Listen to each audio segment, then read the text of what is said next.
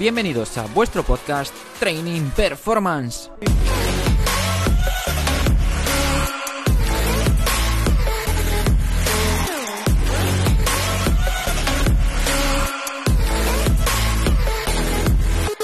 Muy buenas a todos, hoy estamos en el podcast de nuevo y traemos invitado a Javi Espasa, estudiante, profesor, formador, divulgador en el ámbito de las ciencias del deporte, en el rendimiento y enfocado un poquito también al, tema del baloncesto. Bienvenido Javi, muchas gracias.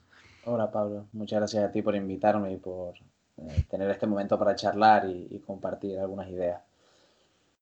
Muy bien, Javi. Pues nada, lo que tú comentas, la idea es que podamos compartir ideas, compartir anécdotas eh, y aprender unos de, unos de los otros en este, en este mundillo tan, tan bonito como es el tema de la, del deporte, de las ciencias del deporte. Así que nada, para empezar, eh, gente que no conozca a Javi Espasa, todo tuyo, ¿vale, Javi? Preséntate, a qué te dedicas ahora mismo, a qué te has dedicado, cuál es tu actualidad, lo que tú prefieras.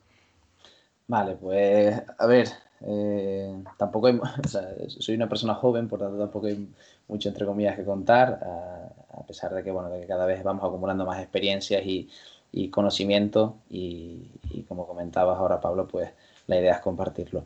Yo vengo de, yo soy palmero, soy de la isla de La Palma, de, las Islas Canarias, yo nací en un pueblo muy pequeñito, Ah, al final con, con, pocas posibilidades dentro de lo que es la isla. Eh, todos los canarios que, que, hemos querido seguir aprendiendo y, y, formándonos hemos tenido que salir de allí.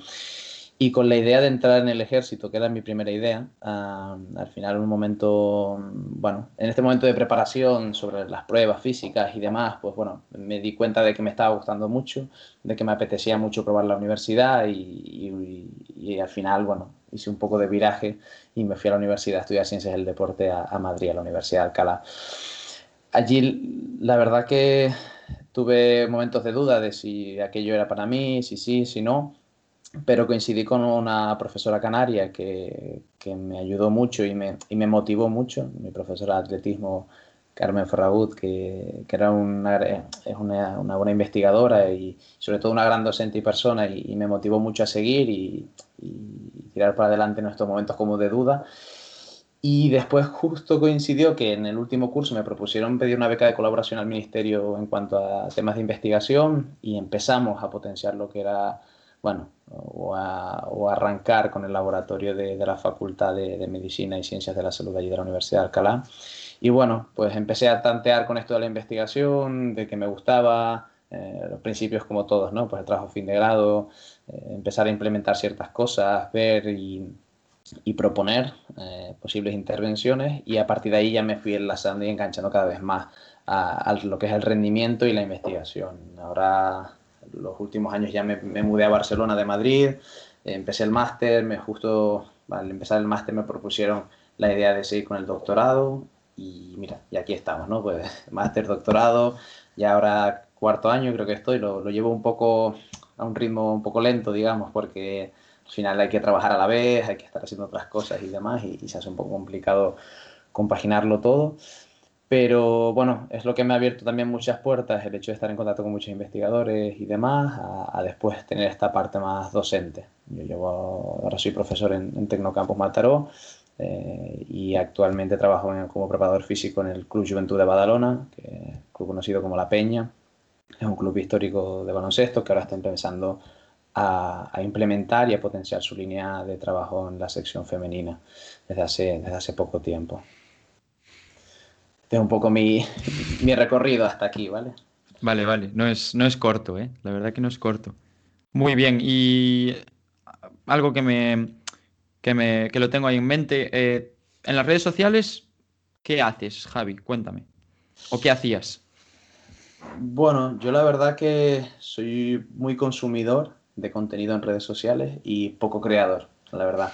Um, de hecho, las primeras veces que compartí me atreví a compartir algún contenido, supongo que, que evidentemente como más joven eres, peor lo llevas, eh, recibí alguna crítica, entonces me lo tomé un poco mal, ¿no? Entonces ya dije, bueno, me voy a dedicar a consumir y de hecho eh, utilizo mucho la red social de Twitter, de hecho es la única, diría, que, que, utilizo. Evidentemente tengo otras cuentas en otras redes sociales, otras plataformas, pero Twitter es seguramente el lugar donde más tiempo pase en redes sociales.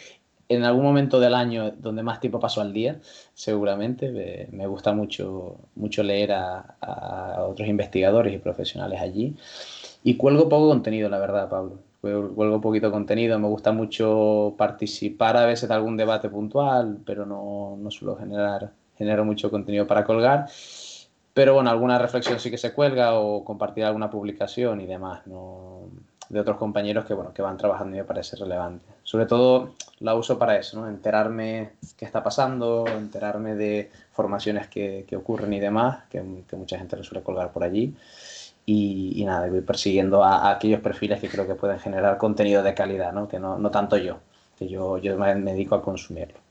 Qué bien, pues la verdad que yo creo que es lo que hacemos la mayoría, sobre todo los que realmente nos gusta y queremos mejorar, aprender, etcétera, desarrollarnos como profesionales en este caso. Al final es cuestión de seguir y, observar, tomar nota de lo que hacen los, buenos en realidad, o los que son mejores que nosotros.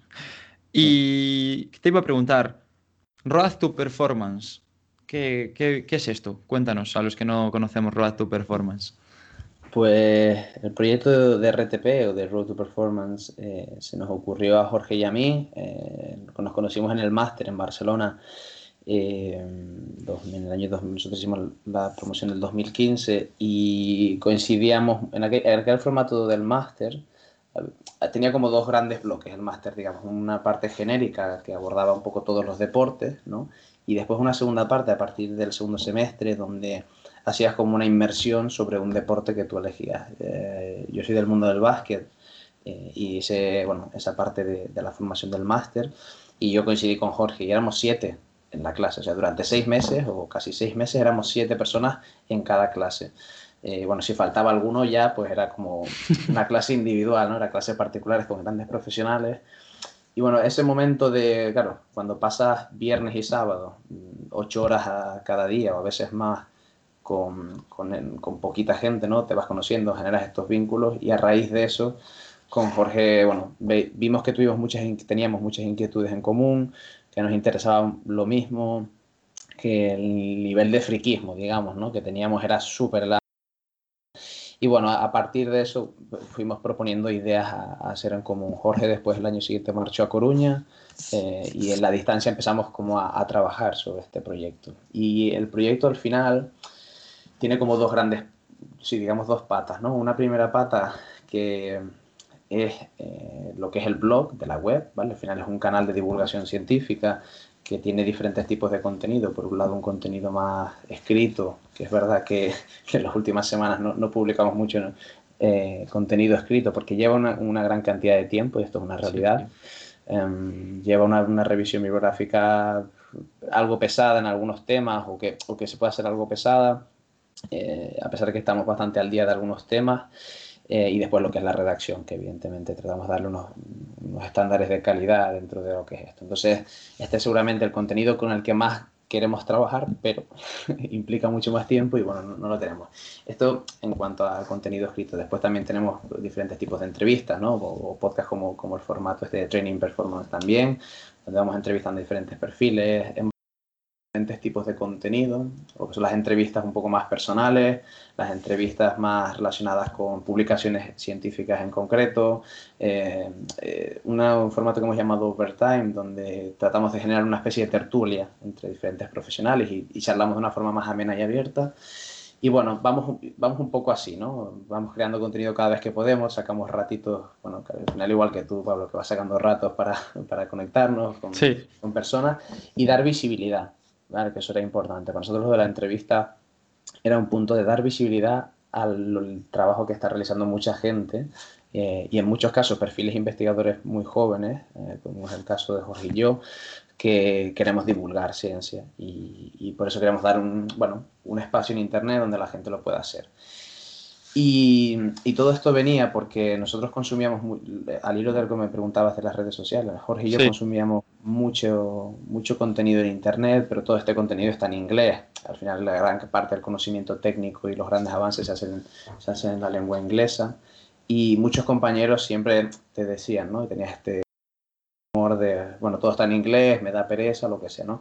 Y por hacer un poco más accesible todo ese contenido y ese conocimiento, bueno, también fue otra de las, de las cosas que nos impulsó a, trabajar en esta línea y a, crear el proyecto. Todo eso es como la primera pata que te comentaba, ¿no? Toda esta parte de divulgación científica, eh, de contenido, conocimiento y experiencia de diferentes profesionales. Siempre aplicado con, un, con, un, enfoque de deportes de equipo, eso sí que lo teníamos muy claro, no, nosotros nos enfocamos en esto, básicamente porque eh, bueno, falta mucha investigación y mucho trabajo sobre los deportes de equipo y queríamos que, que, se fuera dando a conocer cada vez más lo que, lo que se va haciendo. Y en segundo lugar, que bueno, que fuera un lugar donde el conocimiento que se, que se divulga eh, sea un conocimiento aplicado. Sí, que sean, si, si, si, vas a revisar los perfiles que hemos ido entrevistando, son perfiles de gente investigadora, eh, con un perfil investigador muy marcado, en muchos casos son docentes también, y por otro lado, son perfiles que están en el campo, en el día a día, y que les gusta, eh, bueno, pues eso, bajar al barro, ¿no? Entre comillas, y, y trabajar allí. Que no sea un perfil únicamente académico, sino que son esta dualidad que hemos ido buscando. Eso lo teníamos también muy, muy claro en cuanto a, a toda esta parte de divulgación. Y por otro lado, hemos empezado a trabajar con deportistas, ¿vale? Teníamos esa parte académica, que es lo que te he contado de divulgación, y esta parte de trabajar con deportistas. Planteamos, hemos hecho alguna formación puntual de, de algún entorno deportivo que nos, lo ha pedido. Eh, trabajamos con deportistas especialmente en verano. Hacemos seguimiento durante el año a algunos deportistas y especialmente trabajamos con el mayor volumen ahora son chicas, también de nuestro entorno del básquet, eh, pero trabajamos con, con, algún otro perfil de otro deporte. Y trabajamos principalmente en verano, hacemos seguimiento durante el año y vamos trabajando en verano. ¿vale? Se ven como estas dos patas, ¿no? la parte más académica y la parte más más de, del día a día, ¿no? de trabajar con los deportistas que lo hacemos en verano. Hay algunos proyectos que queremos arrancar, um, pero bueno, justo cuando íbamos a, publicar unas cosas eh, de cara al verano que este que acaba de pasar, eh, pasó todo esto de la pandemia y, y, se nos tuvo que parar. De hecho, muchas cosas las hemos tenido que parar, eh, tanto a nivel personal, al final como tú, Pablo, esto es un proyecto altruista donde bueno, simplemente de una forma generosa queremos compartir conocimiento, pero bueno, también hay que entender que llegamos a donde llegamos y, y esto nos, nos, ha, nos ha paralizado un poco a los dos. ¿vale? Sí. Entonces, de, esto va un poco tu Performance. Tiene una pinta impresionante, yo te digo, yo sí que, aunque antes he dicho que no, a los que no os conocemos, yo sí que me, me os conocía ya de antes de arrancar este proyecto mío también eh, incluso podcast, etcétera. Soy un consumidor de podcast desde hace muchísimo, muchísimos años y la verdad que es una pasada las entrevistas, sobre todo a investigadores que no se, no se suele, y me incluyo, no solemos eh, centrarnos en esa, en esa pata de la mesa del, de las ciencias del deporte, que es la investigación, que la verdad que es, es clave. Y así yo desde aquí también recomiendo que los que nos escuchan, que si pueden, que si, si les gusta realmente este campo, que se pasen por vuestro podcast porque es una auténtica gozada. He visto también ahora que el último lo habéis sacado el 7 de septiembre, ¿no? Si no me equivoco. Sí, nosotros ahora mismo estamos publicando cada dos semanas, cada 15 días publicamos un contenido. durante un tiempo nos planteamos hacerlo un contenido semanal, pero bueno, el día a día nos dijo, mira, no, no se puede, ¿vale? Sobre todo queríamos hacer un contenido semanal donde fuera una semana de entrevista, otra semana contenido escrito y ojalá nos pagaron por hacer esto cada semana y, y, trabajar en esto, ¿no? Pero la realidad no, nos ha puesto en nuestro sitio y ya está. Entonces ahora sí que tenemos mucho contenido ahora generado, eso sí que, que, es verdad, pero que lo hemos aprovechado mucho del, del momento de pandemia, de confinamiento más duro, ¿no? Mm. Eh, hemos ido aprovechando para grabar muchas cosas, pero claro, con un poco de, calma y sabiendo que la temporada que nos, que nos viene ahora, tanto a Jorge por un lado como a mí por el otro, va a ser complicada, eh, pues nos tocará seguramente confinarnos durante tantos días por positivos y cosas así, por los protocolos que nos han ido marcando. Entonces, bueno, tenemos contenido guardado suficiente como para aguantar toda la temporada y iremos sacándolo de manera, de manera gradual, poquito a poco. Qué bueno, pues seguro que, seguro que va de lujo esto y va, va seguro que a más. Muy bien, volviendo al tema académico, dejando ya un lado, de un lado RTP. El doctorado, me comentabas antes que habías hecho el grado en, en Alcalá, luego el máster, entiendo por lo que me comentaste, viernes, sábado, que es el de Barcelona, el de deportes colectivos. No, yo hice, yo cursé el máster RETAN. El RETAN, vale. Máster de alto rendimiento, sí. Vale, ok, el de alto rendimiento. Y a partir de ahí accediste directamente al doctorado. Sí, sí, después... Al ser un máster, a ser un máster propio, oficial, Sí, eh, tú para acceder a los programas de doctorado requieres de formación de máster previa de carácter oficial. Oficial, justo. Eh, justo el máster sede de deportes colectivos no es un máster oficial. El RETAN sí. Y el RETAN sí. Yo de todas maneras sí que lo tenía muy claro que, mm, que yo quería un máster oficial por, por, la parte del doctorado desde esta beca de colaboración que tuve en cuarto de carrera en, en Alcalá, que son estas becas que da el ministerio cada año. Y, ya, bueno, lo tenía como muy enfocado, ¿no? Si es que es verdad que di un poco de vuelco en cuanto a... Mucha gente hace TFG, TFM y sigue con la línea de doctorado. Yo el TFG y el TFM no tienen mucha conexión y mi doctorado tampoco. Mi doctorado más con el TFM, pero bueno, no. Pero sí es verdad que a partir, desde el principio del máster, ah, en contacto con algunos de los investigadores de allí del INEF, de Barcelona, ah, me dijeron la posibilidad de, presentarnos a, las convocatorias de, contratos predoctorales y, acceder al doctorado. En el caso de las, convocatorias predoctorales nunca conseguí ah, llegar a, alcanzar eh, o, que me tocara tener este tipo de contratos. Por eso se me ha ido solapando todo un poco, ¿no? El trabajo y demás, y ha ido siendo un poco lento. Pero sí que, que empezamos a trabajar en una primera idea.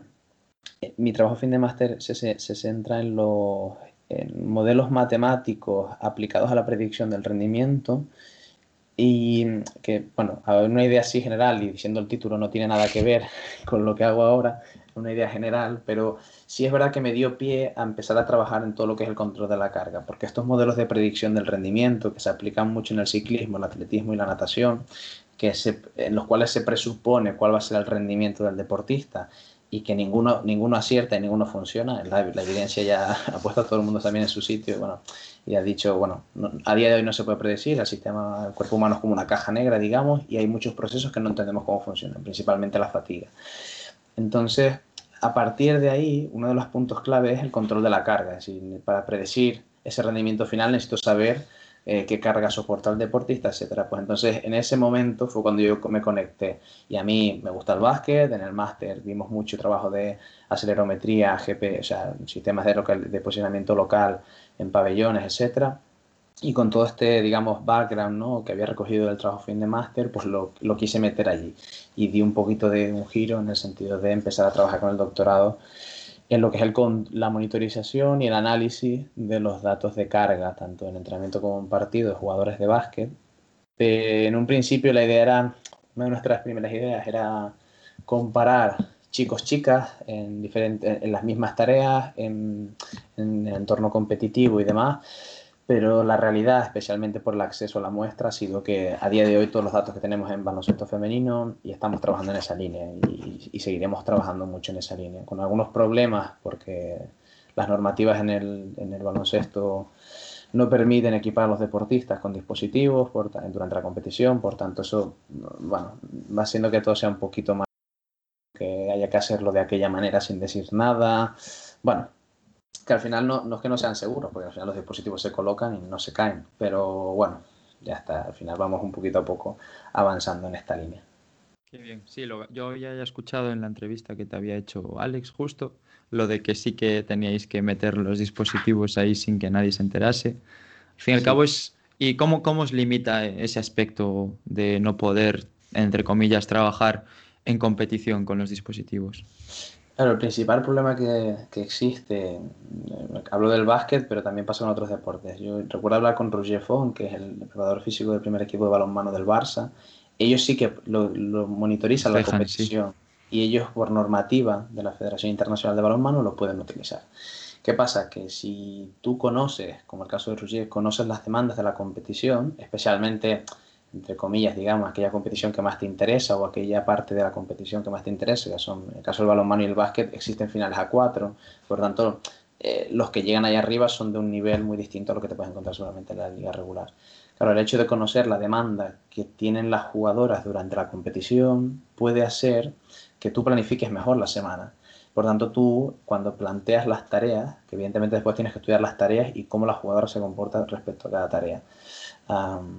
Pero cuando tú estudias la competición, dices, bueno, pues adapto el proceso de entrenamiento de tal manera que genero adaptaciones específicas para cada jugadora y así de, tal, de esta manera presuponemos que el rendimiento en partido se, se eleva porque al final el rendimiento en los deportes de equipo depende de muchas cosas y entre ellas de esta parte condicional.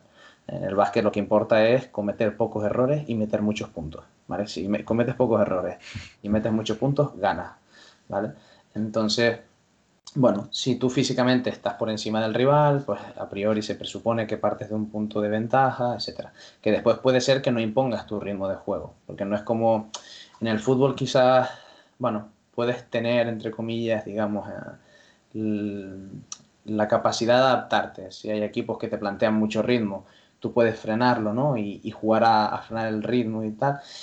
En el básquet, no. En el básquet, si alguien te plantea correr y, y te domina en eso, tú ya no estás vendido. Tendrás que ir a correr. Entonces, es quien consigue imponer un poco ese modelo de juego, sobre todo quien quiere salir a correr, ¿no? Que es quizás lo, a lo que estamos tendiendo en el básquet, de jugar posesiones muy cortas, eh, donde en 8 o 10 segundos se resuelva todo. Bueno, si tú no eres capaz de estar a ese ritmo, estás, ya pierdes. Ya, es que no, no es que no puedas competir, es que directamente pierdes el partido porque necesitas mantener ese nivel de, velocidad del juego. Bueno, en esto te ayuda, ¿vale? Eso por un lado. Evidentemente que si además monitorizas toda la semana, cada entrenamiento, cada partido y tal, bueno, pues te dan indicadores sobre qué estado de fatiga está a nivel agudo y crónico cada una de las jugadoras, cómo puedes individualizar mucho más su proceso de entrenamiento tanto en la pista como en lo que fuera de pista, y allí entramos en todo lo que es entrenamiento invisible, entrenamiento de fuerza, etcétera. Todo, todo eso se, se vería modificado o adapta, se podría ir adaptando en función de cada una de las situaciones del partido. Bueno, era un poco la, la, propuesta, ¿no? Y al final, el hecho de poder monitorizar la competición y saber lo que ocurre, imagínate que en un supuesto ideal, que no, no es tan así, ¿no? Pero um, monitorizamos la competición, por tanto sabemos qué necesitan las jugadoras, las preparamos mejor, se lesionan menos, las mejores jugadoras siguen en la liga, por tanto viene más público, la competición mejora. ¿Sabes? Como que en verdad todo se podría enriquecer mucho más si tenemos datos sobre lo que ocurre en la competición. No solo el equipo que utiliza esos datos, sino también todo el conjunto. El, rendimiento se eleva, es más atractivo, etc. Y bueno, yo creo que las apuestas deben ir por aquí. Eh, cada vez hay más tecnología que se implementa en la competición, al punto que la NBA está siendo eh, partidos con realidad aumentada, que te da la estadística en tiempo real de la persona que tiene la pelota. Entonces, bueno, sé que es verdad que no es tan invasivo, porque al final el jugador eh, juega y desde fuera las cámaras lo observan, pero bueno, caminaremos hacia eso, ¿no? Sensores muy pequeñitos que no molesten, que no, que no intervengan para al final los, los dispositivos que nosotros queremos usar a día de hoy implica llevar un chaleco, que es verdad que no es nada incómodo, y bueno, de hecho permite una gran movilidad, no, no limita en nada, pero bueno, son cosas que de forma invasiva le vas dando al deportista, ¿no? Y, bueno, quizás puede generar un poco de rechazo también por ambos lados. Qué bueno, qué bueno. ¿Y cómo, cómo va ahora mismo? ¿En qué punto se encuentra la investigación, el proceso de presentación de, de, la tesis, etcétera? Bueno, en cuanto a mi tesis va, va un poco a un ritmo un poco muy lento. Ah, nosotros nos planteamos un compendio de publicaciones desde una revisión narrativa eh, en primer lugar, una revisión sistemática en segundo y dos intervenciones. Una primera intervención que ya hemos hecho, en la cual tratamos de relacionar eh, a través de datos de acelerometría la relación que existe entre la demanda física, en qué le pido yo a la deportista durante las tareas y cómo responde fisiológicamente ella. Que digo fisiológicamente es un poco atrevido, porque al final es cómo responde su corazón, porque es, el único parámetro que utilizamos, la frecuencia cardíaca. Entonces, decir fisiológicamente es como, bueno, no, no, monitorizamos. Muy general. Exacto. Pero empezamos a ver ciertas cosas, ¿no? Muchas veces se buscaba mm, en, algunas publicaciones y muchos profesionales lo, comentan en formaciones o, charlas que, que hay, eh, buscar este número mágico entre cargas, la carga externa y la carga interna. Nosotros lo que nos damos cuenta eh, en, esta primera, pues, en este primer estudio que no, que no hemos conseguido publicar todavía, eh, bueno, principalmente debido a que hay una gran demanda de, publicaciones ahora tras, el confinamiento, que todo el mundo se ha puesto las pilas, pero lo que buscábamos era, lo que buscamos decir es, ambos constructos, ambos modelos eh, tienen que ir por separado. Decir, la carga externa se debe mirar como carga externa, que es la demanda física, lo que el entrenador le solicita al deportista, y por otro lado es lo que esta, este deportista responde. ¿vale? Entonces son constructos que deben ir separados. Evidentemente que tienen una relación, pero que esa relación siempre se da a nivel de densidad, digamos, es decir, cuanto más denso sea el entrenamiento, significará que el deportista tiene mayor estrés a nivel externo, a nivel de carga, carga externa, y por tanto su corazón, que es el único parámetro que nosotros monitorizamos, trabajará más. Pero puede pasar que acciones de alta intensidad el corazón no responda a ellas. Por tanto, también hacemos un poco de crítica, que en el caso del básquet, depende de qué tareas, depende de qué formatos, el corazón no es un buen parámetro para saber cuál es la respuesta del organismo. Y que deberíamos buscar otros sistemas que nos ayuden a entender lo que está pasando internamente. Porque si nosotros dos nos levantamos de la silla ahora, saltamos, el corazón seguramente ni se inmute, siendo deportista, bueno, asumiendo que somos un perfil sano, etcétera, ¿no? Sí. El corazón no se va a inmutar. Eso depende de qué niveles de, de, fitness que tengan las deportistas. Puede ser que pase lo mismo dentro de la pista, que haya situaciones que, bueno, que depende de cómo lo plantees, me alteren poco. Por tanto, a nivel de carga interna no me dará mucha información, pero sí es que a lo mejor a nivel más eh, de adaptación periférica, a nivel muscular, sí que está pasando otras cosas, ¿no? Entonces, bueno, hacemos un poco de esta crítica, no hemos conseguido publicarlo, aunque estamos, estamos insistiendo. Eh, y los revisores están un poco bueno, insistentes con, con algunos aspectos del análisis y en eso estamos. Y el último es este de la competición. ¿Qué pasa? Que mm, en este último artículo que queremos, que queremos publicar, justo cuando empezamos la, la, segunda recogida de datos de la tesis, que es la competición, que lo hicimos sin pedir permiso eh, y, ya está. Eh, al cuarto partido se declara el estado de alarma y no podemos seguir con, con, la toma de datos. Y además eso se suma una problemática más, que cuando tú registras la competición, tú a veces eh, tienes, bueno, tú compites, entrenas y demás, tú tienes lesiones, por tanto coincide que justo donde nosotros empezamos a hacer el registro, hay una jugadora enferma, otra jugadora se lesiona, y al final la N que nos queda es una N muy pequeña. Tenemos cuatro partidos, de los cuales no todos tienen a todas las jugadoras que nosotros metemos, porque además el grupo lo habíamos cerrado mucho a un grupo de 11, de 11 deportistas y se nos caen tres en, en, en, algunos partidos. Claro, esto al final dice, bueno, una N de 8, te sacar conclusiones de cuatro partidos y que, bueno, es muy delicado. Entonces estamos en este punto de ¿Qué hacemos con estos datos? ¿Los, ¿Los, revisamos a ver si se puede aprovechar algo que creemos que no?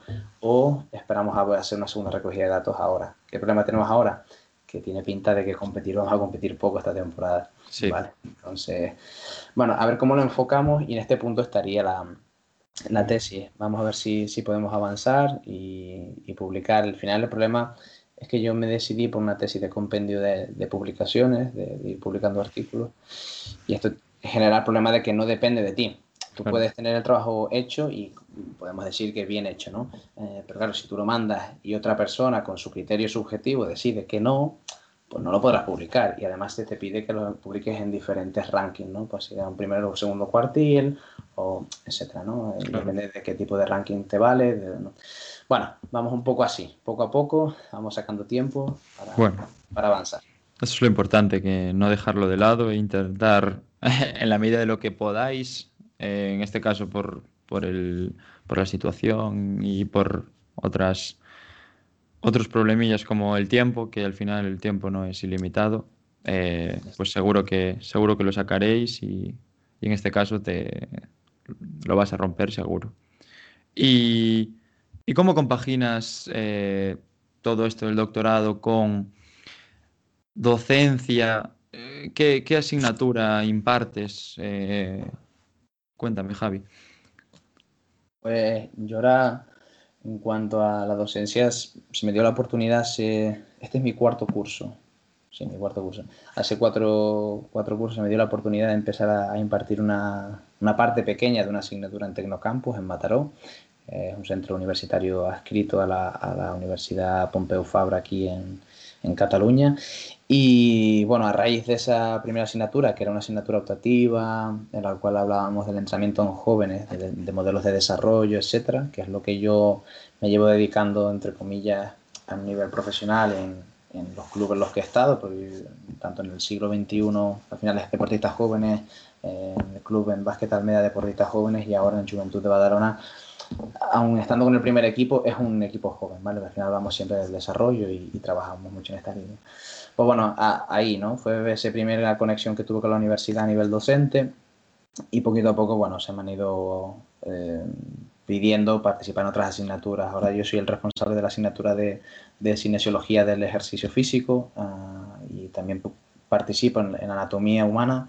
Eh, con otros compañeros, evidentemente, compartimos la asignatura, y en eso estoy, Además, evidentemente, durante el, curso pues, se llevan trabajo fin de grado, etcétera, pero principalmente eh, cinesiología del ejercicio y, anatomía. ¿Y cómo se compagina? Bueno, durmiendo poco eh, la mayoría de semanas. Eh, eso es una realidad, porque claro, tú me preguntabas ahora el doctorado, el club, la universidad y vivir. Claro, después esta otra parte es, vivir, Bueno, pues eh, ahí vamos, poco a poco, ¿no? Durmiendo poco en algunas semanas y otras no. Ahora es verdad que, entre comillas, con cierta comodidad, porque llevo varios años con la misma asignatura.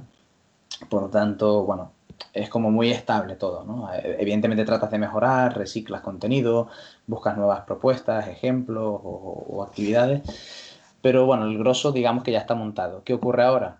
Que pues, vamos a una docencia online durante este curso, digamos, una docencia, o sea, una docencia online full. Yo ayer di mi primera clase práctica presencial, esa sí que fui a la universidad y la, y la, y la hicimos allí presencialmente, pero la mayoría del contenido era online. Entonces, todo lo que habíamos generado, que se daba en clase, con actividades eh, manuales incluso, de manipulación de piezas óseas, maquetas de, de musculatura, eh, teníamos sistemas de poleas y cuerdas que lo hacíamos allí in situ con los chicos y las chicas para ejemplificar cosas, no las podemos hacer.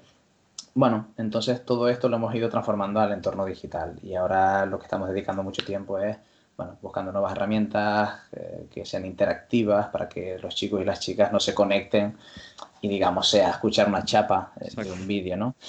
Bueno, tratamos de hacerlo atractivo. También es verdad que hay partes de la asignatura que son, digamos, un poco teóricas o, más, más dirigidas y, de escuchar, pero bueno, eh, en esto estamos que, preparando estas clases por las tardes al club y levantándome muy temprano y, durmiendo pues desde que llego a casa, vamos, un poco así. Qué pasada, ¿y qué, qué se siente al decir, hostia, eh, soy profesor en la universidad o soy docente en la universidad? Bueno, yo desde que eh, ya me encaminé como digamos, como amante ¿no? y, friki de las ciencias del deporte, era como una, una, meta, entre comillas, que yo me planteaba. ¿no? Eh, ahora mismo mi, mi, rol dentro de la universidad, ah, en el cual me siento tremendamente valorado y, y, respaldado por el resto de compañeros y, la coordinación, eh, es de profesor asociado. Entonces, bueno, en algún momento sí que me gustaría, pues, cuando acabe el doctorado, presentarme a alguna plaza y, poder cambiar un poco este, este perfil a un profesor titular. Pero es una suerte, la verdad, Pablo, porque yo me veía desde el otro lado eh, durante el grado, ¿no? Y decía, guau, yo quiero aprender todas estas cosas, ¿no? O tienes una idea preconcebida de lo que quieres aprender. Y ahora que estás en el otro lado, dices, guau, ahora quiero enseñar todo lo que yo quería aprender, que hay cosas que sabes y hay cosas que no sabes como docente, porque al final los profes tampoco lo sabemos todo, evidentemente. Te preparas tus clases, lees, te actualizas y demás. Entonces, para mí es una suerte el poder enseñar aquello que yo quería aprender. Y de hecho, esto a nivel más anecdótico, eh, cuando a mí me preguntaban de, pequeño, pues, eh, ¿tú qué quieres ser de mayor? Y yo siempre decía que yo quería seguir estudiando siempre. A mí siempre me ha gustado estudiar. Sí, Es algo parecido a lo que llevo diciendo yo muchos años. ¿eh? yo siempre le decía a mi madre, no, mamá, yo quiero estudiar si tú me pagas seis carreras, yo hago las seis carreras. Las que yo le decía, no las que tú quieras, pero bueno, podemos hablarlo. Entonces, bueno, yo siempre tenía esta broma con mi madre y de algún modo lo he conseguido. ¿eh? evidentemente, eh, en, mi vida todavía hay objetivos a cumplir, como, es lógico, pero de algún modo he conseguido el, dedicarme a aprender, porque pues, lo te decía, ¿no? Pues yo llevo toda la semana preparando clases y al final no dejas de aprender, por mucho que, que ahora estés grabando vídeos y audios de presentaciones, al final al momento de leer, reciclarte y demás, pues bueno, vas aprendiendo. Con el doctorado, aprendiendo. Entonces, bueno, e, e, es un poco esto, esta suerte de aprender cada día, de compartir experiencias con personas, porque por mucho que seamos docentes en la universidad, yo siempre me lo he planteado de una manera un poco distinta a los profesores que yo tuve. Yo no, no, no vas a la universidad a enseñar, sino que vas a la universidad para aprender y que los demás aprendan. Por tanto, ya no es algo unidireccional donde el profesor enseña, sino que, tienes que generar un entorno donde el grupo aprenda. Y en el grupo está el profesor o la profesora. Y por tanto yo siempre se lo digo a los chicos, digo, yo vengo aquí muy abierto a aprender y si como docente a veces te puedes equivocar, faltaría más, ¿no? Y bueno, sobre esta idea vamos aprendiendo todos. Ellos preguntan muchas cosas que no sabes, por tanto llegas a casa, lo buscas, lo, lo dices en la siguiente clase, lo pones en común y vamos un poco en esta línea. Y, por mí para eso es una, por eso para mí es una suerte total el, poder estar ahí en ese entorno. Qué pasada. Ojalá algún día pueda decir lo mismo que estás diciendo tú, porque tiene que ser una, una pasada. Y ya me repito, pero tiene una, tiene una pintaza lo de... más que nada porque yo acabo de salir de la carrera y, y a ver, no tengo una idea, no, valoro muy positivamente el sistema de enseñanza-aprendizaje que, recibimos. Entonces yo pues a veces estaba en clase y decía, pero de verdad me están contando esto, de verdad está poniendo tan pocas ganas el profesor o los alumnos no están tan con tantas ganas de aprender como yo en otros casos. Entonces dices, joder, el día que yo pueda estar ahí, en el otro lado, estoy seguro de que voy a dar el 300% si es que algún día puedo estar. Entonces, eso seguro que tiene que ser súper reconfortable eh, el estar al otro lado y decir, pues lo estoy dejando todo, ¿no? Sí, sí. Sí, yo al final yo coincido en eso. Ah, quizás arrastramos malas prácticas, digamos, ¿no? O, prácticas mejorables en cuanto a la docencia, no solo en el ámbito universitario, ¿eh? también en, otros ámbitos, en la, secundaria y, en, la educación primaria. Pero bueno, yo creo que poquito a poco va cambiando este paradigma donde el estudiante, de hecho yo hablo mucho de estudiante y no de alumno, ¿no? Entendiendo al estudiante como alguien ah, que participa de su aprendizaje, ¿no? Y a mí cuando el resto de compañeros profes dicen alumnos me chirría un poco, ¿no? Porque el alumno es como el mueble ese que viene a clase, me escucha y se va.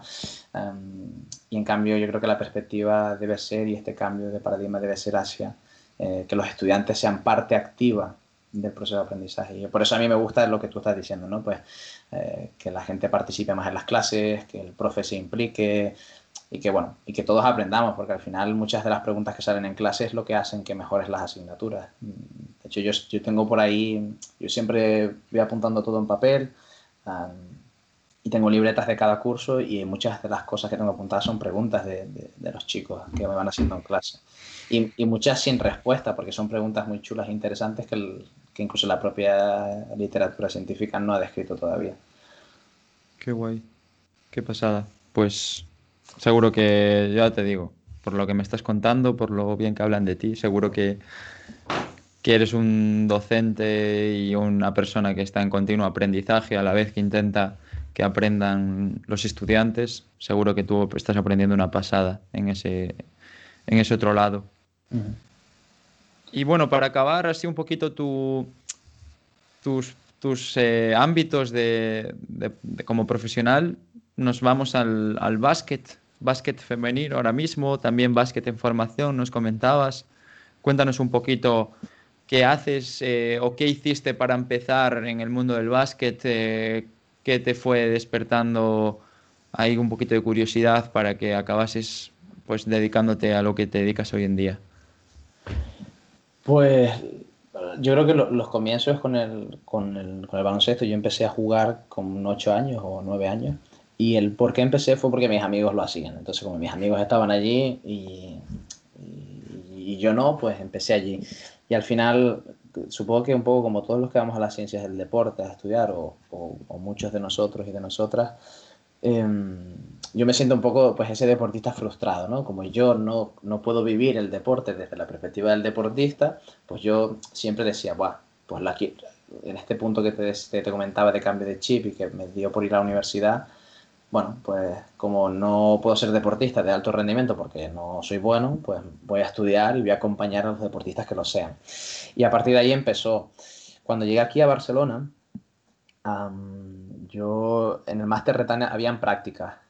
El curso anterior justo al que yo curso, habían unas prácticas profesionales y había muchos centros de, de prácticas.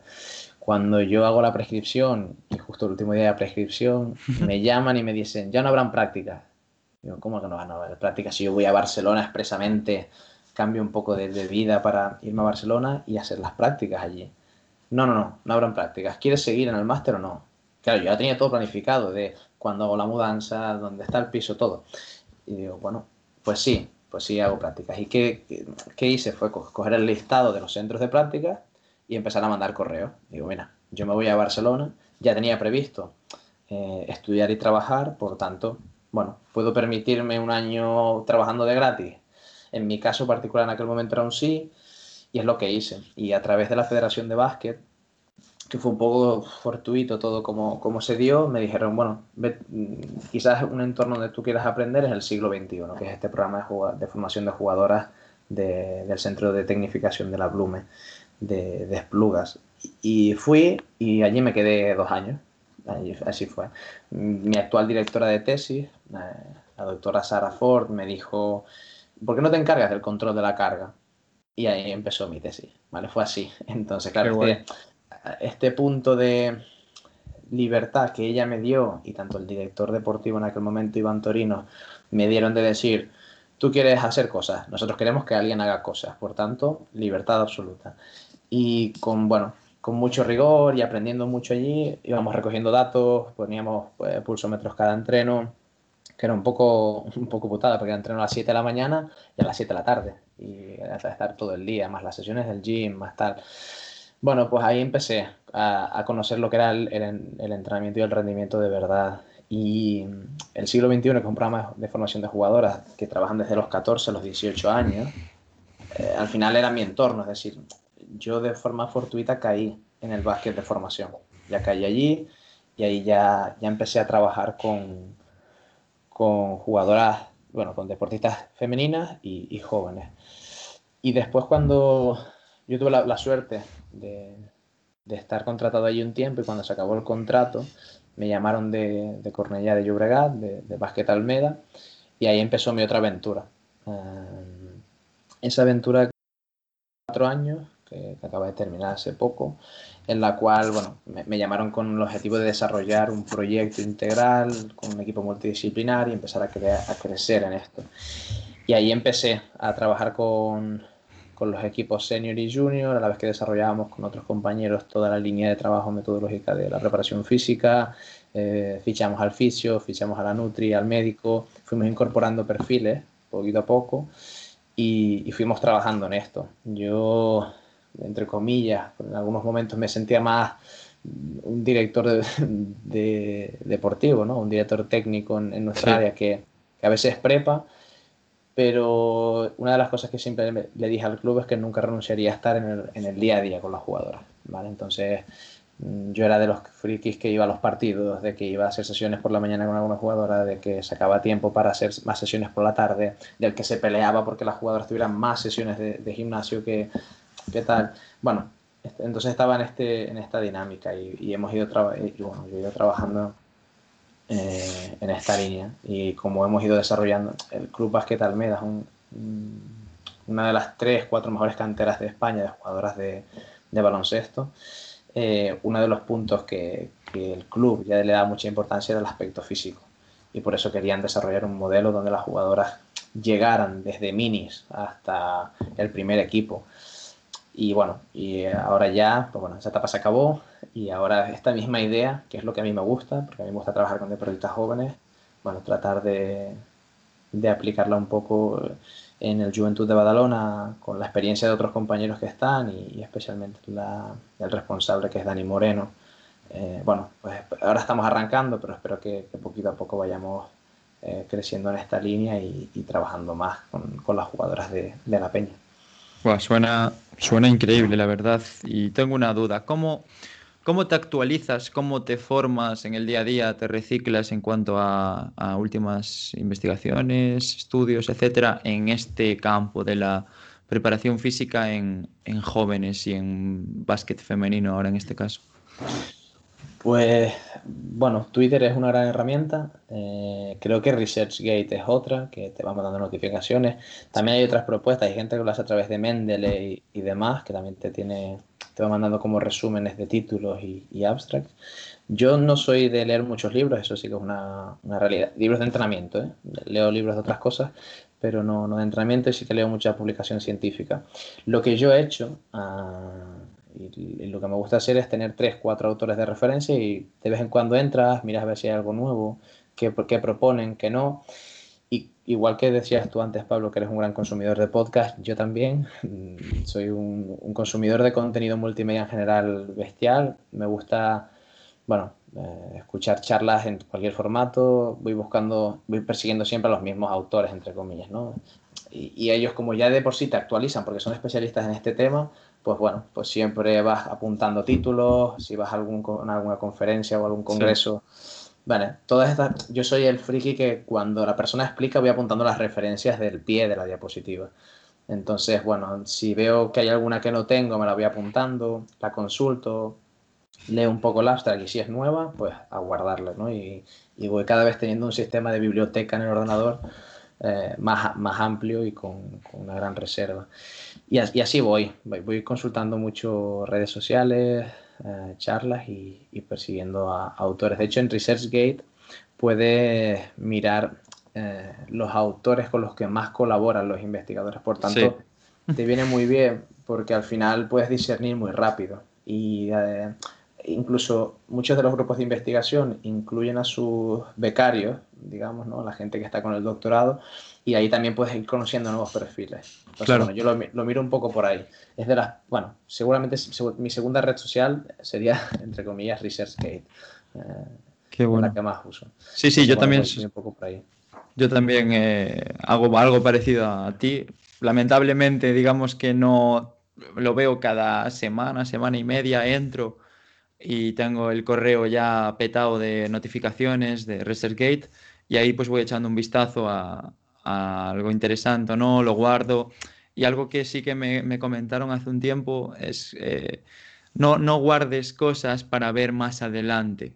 En cuanto te llegue algo, míralo, léelo, analízalo, porque vas, vas llenando las carpetas y al final nunca sacas tiempo a, leerte esos artículos, esos abstracts. Y ahí le doy toda la razón a quien, quien no me acuerdo quién lo había dicho, pero es totalmente cierto, ¿no crees? Sí, sí, yo de hecho en mi escritorio del ordenador ahora está más o menos limpio. Pero, o sea, yo no tengo nada en el escritorio del ordenador excepto PDF. Y los PDF son publicaciones que se ordenan. Eh, esto es un nivel de muy friki, yo lo sé, pero están ordenados por columnas y cada columna es una temática. Hay una columna que es mi tesis, son los de mi tesis. Otro de. Entonces, claro, había un momento que el escritorio estaba lleno de iconos de PDF. Y yo decía, no puede ser, tío, no, porque no te da tiempo a consumir tanta información. Entonces, buscaba esto, estos autores de referencia que hicieran síntesis eh, de los temas y yo poder ahorrarme todo eso, que eso no quita que yo lo tengo guardado, es decir, porque al final en el buscador del ordenador tú pones, no sé, eh, workload, ¿no? O carga de trabajo, carga de entrenamiento, pues algo te aparece, porque tienes tantas cosas descargadas que bueno, que algo te aparecerá y a lo mejor es interesante. Pero sí, yo, yo cada vez voy a más la tendencia de lo lees y no te guardes nada porque es que si no, la lista es interminable, no se acaba. Una locura. Sí, sí, sí. sí. Quizás yo, hay gente que lo usa mucho en Mendeley ¿eh? y a mí me lo han recomendado mucho, eh, todo centralizarlo en Mendeley, pero no me he puesto, no me he puesto. Sé que a lo mejor soy un poco ineficiente en eso porque voy así con, con los archivos sueltos, algunos están en el móvil, eh, bueno, con el, lo de el cloud este de Adobe, la verdad que a mí me ha venido muy bien porque los PDFs están en los tres dispositivos. Sí, lo puedes leer, lo puedes ver en cualquiera. Sí, sí. Entonces muchas veces, yo qué sé, si un día vas en transporte público y quieres ir leyendo, pues te lo lees. Si un día estás esperando en el médico, pues te lo lees. Y bueno, vas un poco así en el ordenador también lo puedes leer. Aunque cada vez trato de, huir de la pantalla y a ver si puedo leer en papel. Ya, ya, ya va cansando tantas horas aquí. Sí, la verdad que sí. Muy bien, Javi, pues para acabar, eh, cinco preguntas cortas, ¿vale? Para que no te tampoco no, no, nos pasemos mucho tiempo en cada, en cada una. Simplemente me das tu opinión y si quieres alguna anécdota y listo, ¿vale? ¿Dónde te ves? ¿Cuáles son tus objetivos a corto, medio y largo plazo ahora mismo? Pues mira, a corto plazo, sobrevivir a esto de esta temporada, seguramente sea una temporada muy atípica em, y en la cual pueda avanzar con el doctorado. Esto sí que es una cosa que al final los del deporte nos organizamos también por temporadas, ¿no? De septiembre a septiembre. En, e, este ciclo que me toca ahora, eh, el doctorado. es, el, digamos, un poco el objetivo de este año eh, y que en el medio plazo, de aquí a pocos años, pocos digo, de uno a tres, eh, o pues, si puede ser menos mejor, eh, ser doctor eh, es un poco el objetivo, ¿no? Por eso este año meter muchas horas al doctorado y largo plazo dos cosas. Una ya te la he comentado que es em, conseguir poder ser doctor, evidentemente todos los procesos de acreditación, etcétera, y, ser profesor titular en la universidad, eso sí que me gustaría mucho pero a la vez compaginarlo con, con, la actividad en el club. Me gusta mucho la arena y el ruedo, me gusta mucho coger datos con la gente con la que trabajo, y, demás. Entonces poder trabajar también en el día a día y, mantenerme, bueno, yo no soy muy fan tampoco de los altos niveles de rendimiento con equipos senior, pero sí en estas etapas de formación, que es donde me gusta, pues bueno, eh, quizás la peña es este entorno donde eh, la cantera tenga un gran nivel y poder trabajar con ellos y aprender mucho eh, en este entorno. Qué guay, seguro que, seguro que lo vas a conseguir. Con las ansias y las ganas de mejorar y aprender que tienes, estoy segurísimo. Siguiente, top 3, ya te he comentado antes que no tienen por qué ser tres o estar en orden, de libros sobre entrenamiento, rendimiento deportivo, pero también puedes comentarme podcasts, formaciones, cuentas, etcétera. Pues, ah, bueno, como te decía, no soy mucho de leer libros de rendimiento, ah, así últimamente eh, uno que me gustó mucho, que habla mucho del entrenamiento en la mujer, que al final yo trabajo es el Strength and and Conditioning Female Athletes, que no recuerdo el autor, pero sí que me gustó mucho y me marcó en algunas cosas. Ah, eso sí que, sí que me gustó mucho. Eh, por darte otro formato, soy muy fan de las entrevistas de SN Inside, eh, lo, reconozco mucho, me gusta mucho el podcast de Alex. Eh, muy bueno, es muy bueno. Me, entretengo mucho allí y creo que es una, una, cita que todo el mundo que le guste las ciencias del deporte debe, debe tener cada semana. Porque bueno, después habrán perfiles que te gusten más o tengas más afinidad o menos, pero he aprendido, yo he aprendido mucho de, de algunas cosas que he ido escuchando allí. y en cuanto a redes sociales y demás, es que te diría muchos perfiles. ¿eh? Creo que eh, cada vez los investigadores publican más en, en, redes sociales y ahí habría muchos perfiles. Ah, no sé, hay un grupo en Israel de, Halperin de hecho, creo que se llama Israel Halperin, él, el, investigador que habla mucho de RPE, eh, trabajos de cuantificación de carga y demás. A mí, bueno, me están gustando y a la vez también el, el, grupo australiano de, eh, de Aaron Scanlan y Jordan Fox, que es una doctoranda que, que, está acabando su tesis sobre básquet también y creo que son muy interesantes de los contenidos que, que publican. Qué bueno pues me los anoto todos, la verdad. Espero verlos y no dejarlos en la carpeta, como, exacto, exacto. como decíamos antes. ¿Qué consejo consejos le darías a alguien que está comenzando tanto en el mundo del entrenamiento como preparador físico, como el mundo de la investigación, eh, como ya que tienes tú esos dos, dos ámbitos en, en, en tu día a día?